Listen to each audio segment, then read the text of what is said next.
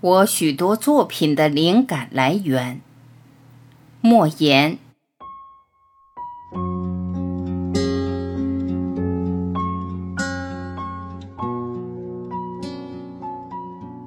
寻找灵感。三十多年前，我初学写作时，为了寻找灵感，曾经多次深夜出门，沿着河堤，迎着月光，一直往前走。一直到金鸡报晓时才回家。少年时我胆子很小，夜晚不敢出门，白天也不敢一个人往庄稼地里钻。别的孩子能割回家很多草，我却永远割不满筐子。母亲知道我胆小，曾经多次质问我：“你到底怕什么？”我说：“我也不知道怕什么，但我就是怕。我一个人走路时。”总是感到后边有什么东西在跟踪我。我一个人到了庄稼地边上，总是感觉到随时都会有东西窜出来。我路过大树时，总感觉到大树上会突然跳下来什么东西。我路过坟墓时，总感觉到会有东西从里边跳出来。我看到河中的漩涡，总感觉到漩涡里隐藏着奇怪的东西。我对母亲说：“我的确不知道怕什么东西，但就是怕。”母亲说：“世界上所有的东西都怕人，毒蛇猛兽怕人，妖魔鬼怪也怕人，因此人就没有什么好怕的了。”我相信母亲说的话是对的，但我还是怕。后来我当了兵，夜里站岗时，怀里抱着一支冲锋枪，弹夹里有三十发子弹。但我还是感到怕。我一个人站到哨位上，总感到脖子后边凉飕飕的，似乎有人对着我的脖子吹气。我猛地转回身，但什么也没有。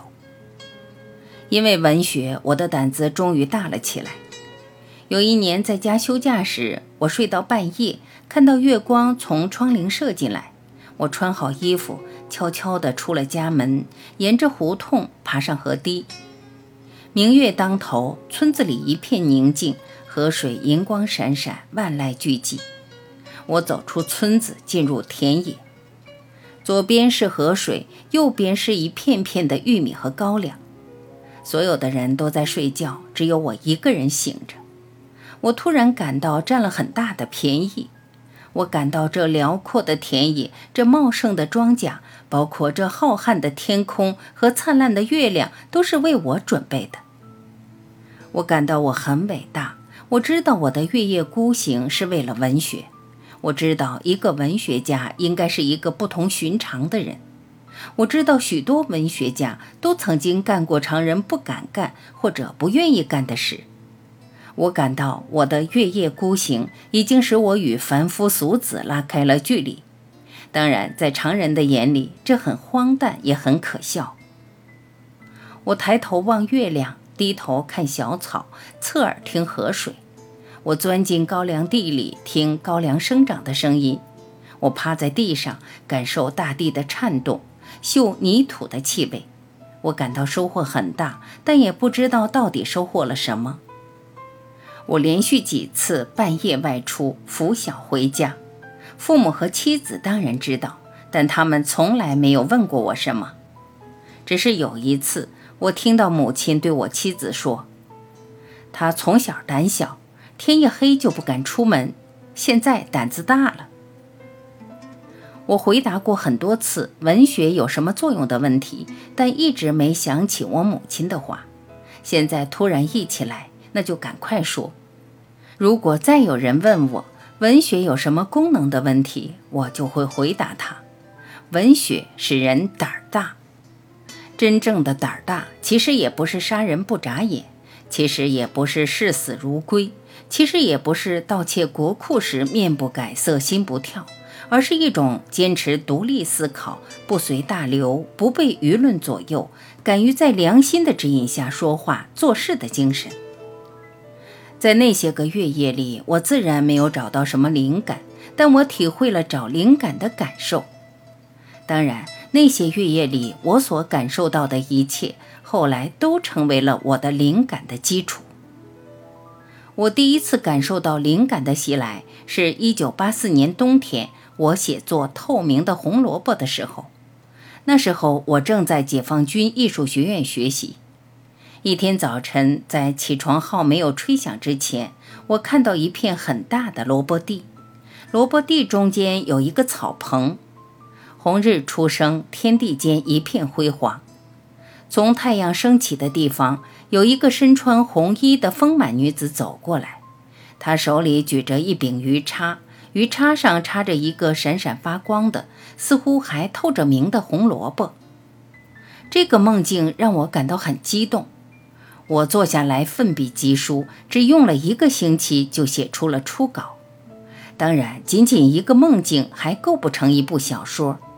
当然，这样的梦境也不是凭空产生的，它跟我过去的生活有关，也跟我当时的生活有关。这个梦境唤醒了我的记忆，我想起了少年时期在桥梁工地上给铁匠师傅当学徒的经历。我想起了因为拔了生产队一个红萝卜而被抓住，在群众面前被批斗的沉痛往事。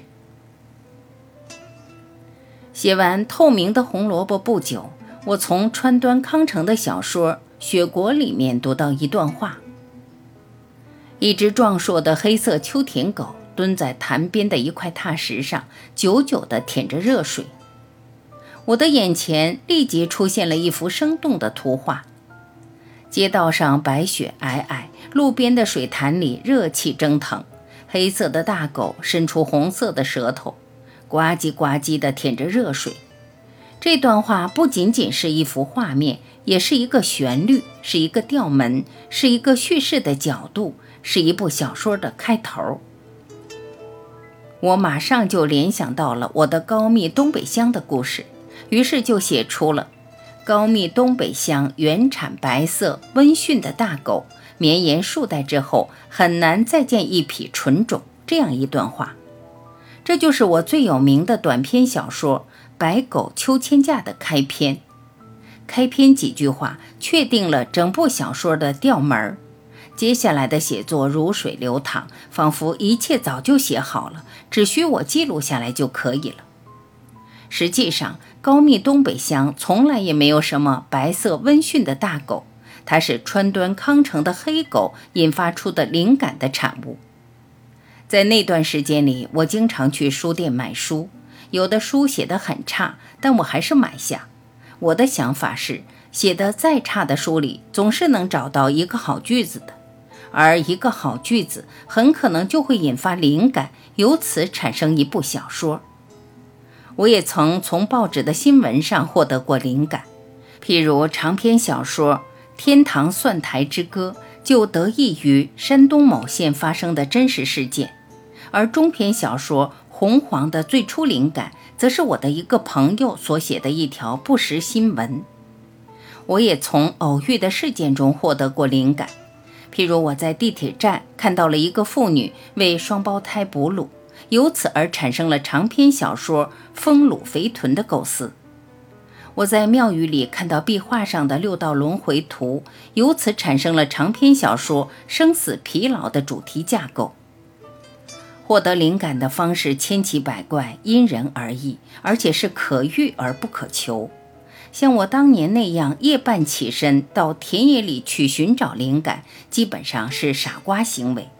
此事在我的故乡至今还被人笑谈。据说有一位立志写作的小伙子学我的样子，夜半起身去寻找灵感，险些被巡夜的人当小偷抓起来。这事本身也构成一篇小说了。灵感这东西确实存在，但无论用什么方式获得的灵感，要成为一部作品，还需要大量的工作和大量的材料。灵感也不仅仅出现在作品的构思阶段，同样出现在写作的过程中，而这写作过程中的灵感甚至更为重要。一个漂亮的句子，一句生动的对话，一个含义深长的细节，无不需要灵感光辉的照耀。一部好的作品，必是被灵感之光笼罩着的作品，而一部平庸的作品，是缺少灵感的作品。我们祈求灵感来袭，就必须深入到生活里去。我们希望灵感频频降临，就要多读书、多看报；我们希望灵感不断，就要像预防肥胖那样管住嘴、迈开腿。从这个意义上说，半夜三更到田野里去奔跑也是不错的方法。